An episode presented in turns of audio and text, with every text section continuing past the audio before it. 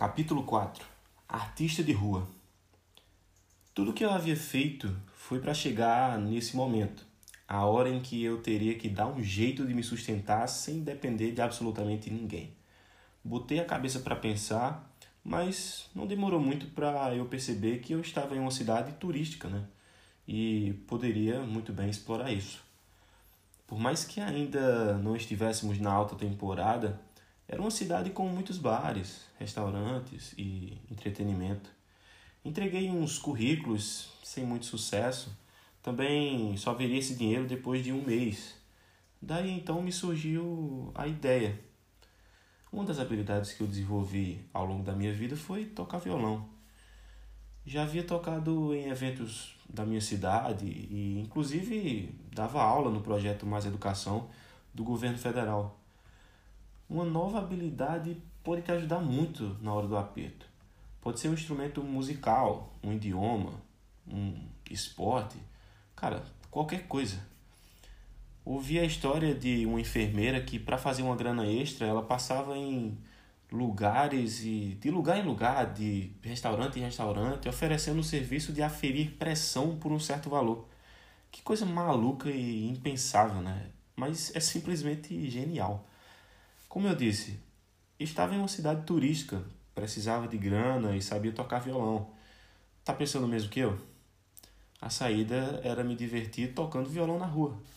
Cheguei a comentar com alguns colegas e frequentar alguns locais e tentar é, procurar saber se poderia tocar na frente de algum departamento ou algum monumento.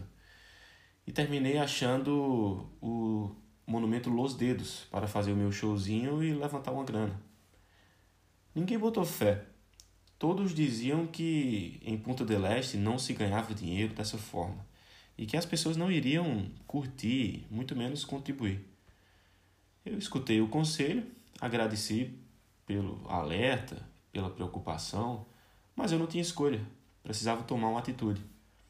Peguei um violão e simplesmente é, fui até o Monumento Los Dedos para garantir um trocado no bolso. Esse violão era emprestado do meu amigo Damian, que dividia comigo o quarto do rosto. Bem, eu quero te trazer para dentro da minha cabeça, no momento que eu resolvi fazer essa loucura. Assim que eu pus os meus pés na rua, com um violão nas costas, caminhando em direção ao meu primeiro show acústico, ao vivo e pelo mundo, eu simplesmente fiquei surdo. Surdo Sabe aquelas cenas de filmes de guerra que depois de um bombardeio o soldado fica com cara de zumbi apaixonado? Ele não escuta nada ao redor por um tempo, até que ele volta para o contexto da batalha e da luta por sua vida. Acho que tá ligado na ideia, né? Eu estava meio assim, desse jeito. Cada passo que eu dava era escutado junto com o som do meu coração acelerado eu conversava comigo mesmo, tentando me convencer a não passar por essa experiência meio bizarra. Na verdade, antes eu não sabia que eu não queria me colocar naquela posição. Tocando violão para desconhecidos na rua em troca de moedas, isso era humilhante demais para mim. Mas eu até então não havia percebido isso eu entrei num debate filosófico entre o Azaf, que sempre curtiu aventuras e maluquices, e um novo Azaf, pé no chão, que não queria ser julgado por estar fazendo aquilo ali. Finalmente eu cheguei no lugar onde eu queria estar, que era o Monumento dos Los Dedos, e acho que nunca levei tanto tempo para caminhar 300 metros na vida. Na calçada da orla da praia, próximo ao acesso ao monumento, eu me sentei ao lado de um cesto de lixo, que era o lugar mais próximo da entrada por onde passavam os turistas. Na hora de abrir a capa e tirar o violão, parece que eu queria ver cada dente do zíper fazendo seu movimento e por motivo nenhum. Depois de uns 10 minutos para abrir a capa, tirar o violão, tocar uma e outra corda, dar uma afinada aqui, passar a mão para tirar uma poeira ali, mentalizar uma música e não fazer absolutamente nada. Em algum momento eu fechei os olhos, respirei fundo e, enchendo o peito de ar, comecei a tocar o violão com todo o gás que eu tinha. Nina do Condomínio.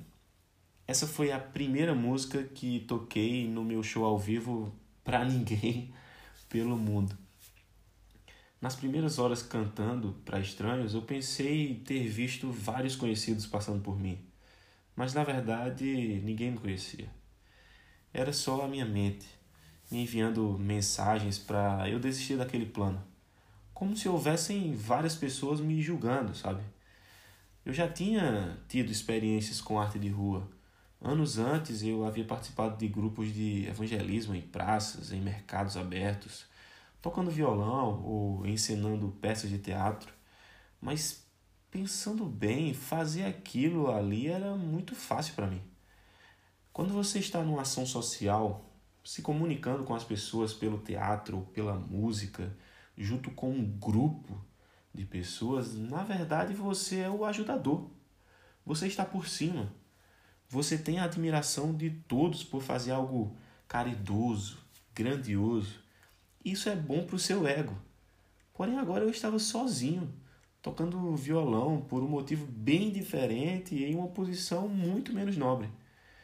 Nunca havia sentido o que eu sentia ali. A experiência de tocar violão para pessoas na rua me fez me conhecer muito melhor. Foi difícil porque eu estava ali prestando um serviço para as pessoas e na minha cabeça eu havia me colocado abaixo delas. Quando eu pensava em tocar violão na rua, me imaginava fazendo isso como uma brincadeira, mas depois que passou a ser parte fundamental da minha sobrevivência, eu me vi abaixo de todos. Daí é que veio a grande surpresa, um combustível para continuar. Diferente do que os locais haviam me falado, eu consegui até fazer um bom dinheiro nos primeiros dias tocando violão na rua. De novo, tive que ser estratégico. Se você se propõe a fazer alguma coisa com um objetivo certo, fatalmente tu vai ter que desenvolver algum método, alguma estratégia, um plano de ação para ter melhores resultados, sabe? Não bastava apenas tocar violão, eu tinha que tocar a música certa para o público certo na hora certa e da forma mais intimista possível percebi que não adiantava nada cantar Tim Maia para jovens uruguaios ou Bruno Mars para os adultos. Tinha que ser música e público específico. Porém, também não adiantaria cantar uma música certa para o público certo na hora errada. Como assim, hora errada? Eu tocava num lugar e numa condição onde as pessoas passavam por mim Ninguém estava ali para me ouvir. Então eu tinha que atrair e fisgar esse público.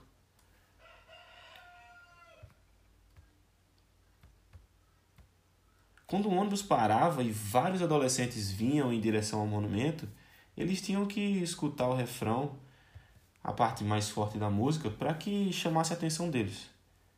Para identificar o público, eu o observava e, quando necessário, fazia leitura labial deles, ainda de longe, enquanto cantava a música e pensava em qual seria a próxima.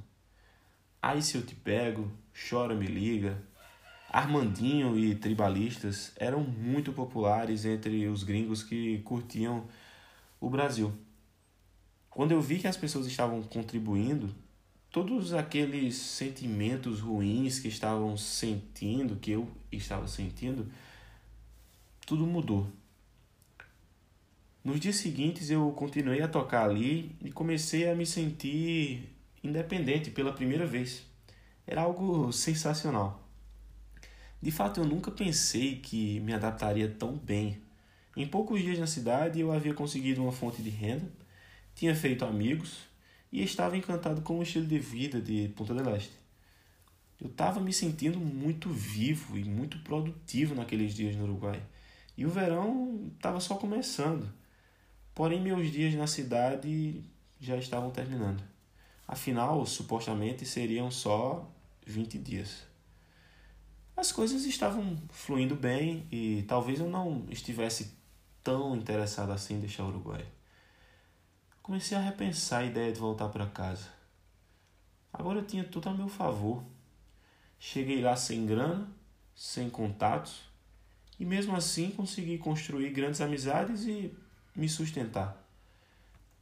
Demorou para cair a ficha, mas eu não ia trocar o verão produtivo no Uruguai pela vagabundagem de volta na Paraíba.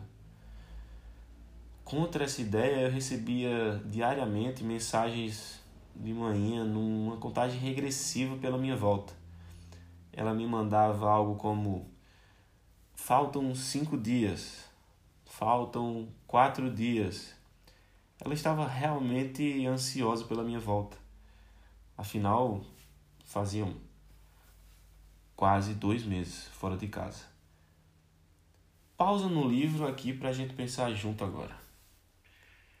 Cara, pensa comigo. Como se fosse a tua história agora. Eu quero perguntar algo para você.